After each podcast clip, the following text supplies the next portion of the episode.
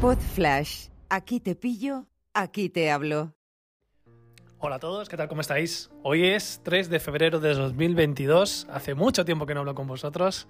Ya ya no voy a decir nada, ya bueno, tampoco te creas que me que se me colapsa el correo diciendo diciéndome, "Oye, ¿cuándo vuelves a, a grabar? Que te echamos de menos", ¿no?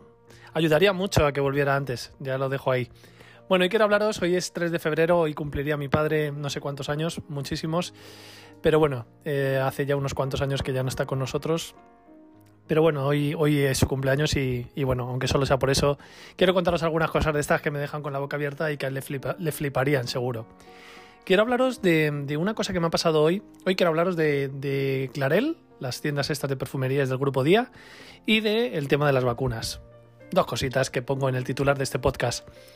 La primera es el tema de Clarel. Esta mañana he dejado a mis hijos en el colegio a las 9 y hay uno muy cerquita, muy cerquita de- del cole y me he pasado por allí a comprar unas cosas.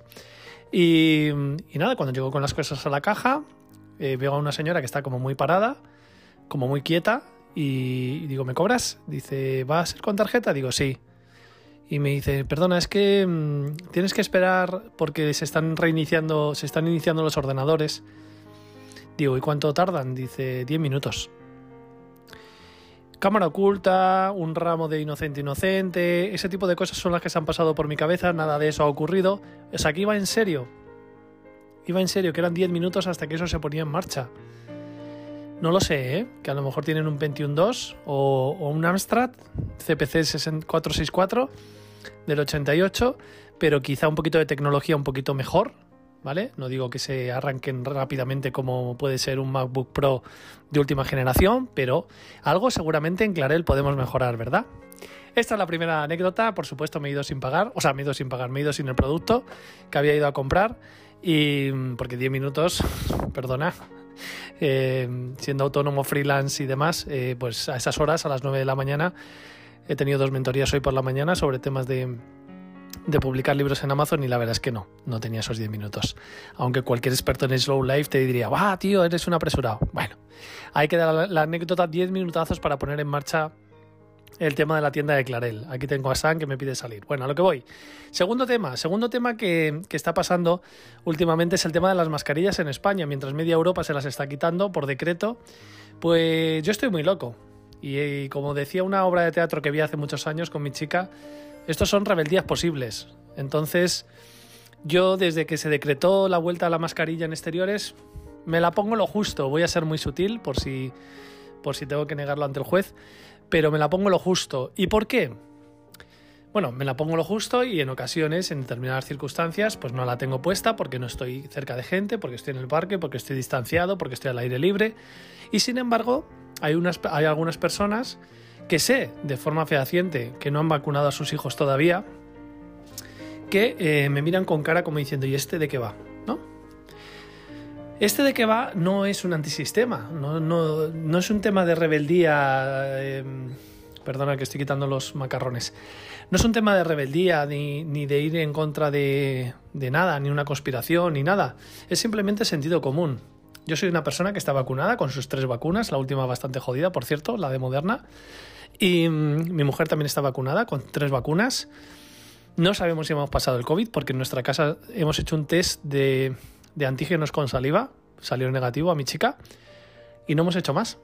Con lo cual me llama también mucho la atención la gente que, que se hace tantos test. Pero bueno, Eh, estamos vacunados los dos. Nuestros hijos también están vacunados. Y lo siguiente es quitarnos la mascarilla. Es que esa es la realidad. Eso es lo que va a pasar. Lo que pasa que entre que aquí en España lo de ponerse la mascarilla en exteriores se ha, se ha puesto dentro de, un, de, un, de una votación que estaba vinculada a un tema de pensiones, que me parecen argucias de niño pequeño, eh, si tú no me tomas en serio, yo no te voy a tomar en serio. Yo sé que lo que pasa con esta enfermedad, que va a seguir matando gente, por supuesto, como todas, es que nos vacunemos todos y nos quitemos la mascarilla. Simplemente me estoy anticipando un mes o dos, o tres semanas, o dos semanas, o 15 días a, a lo que va a pasar.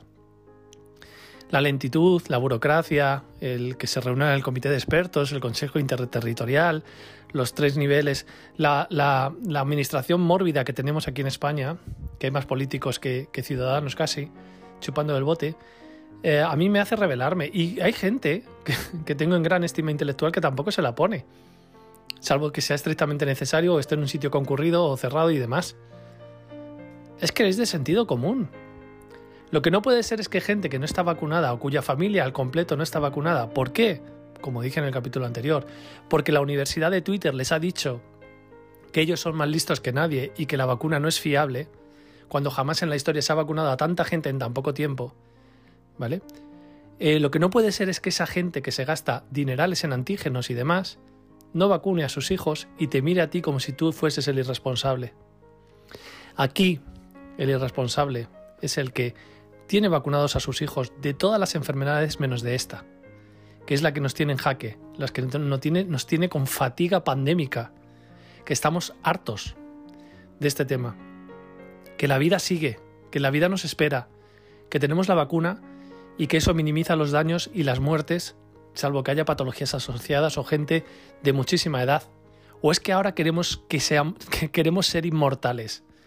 La vacuna no te libra de coger la enfermedad, pero seguramente te libre de que se te complique la vida.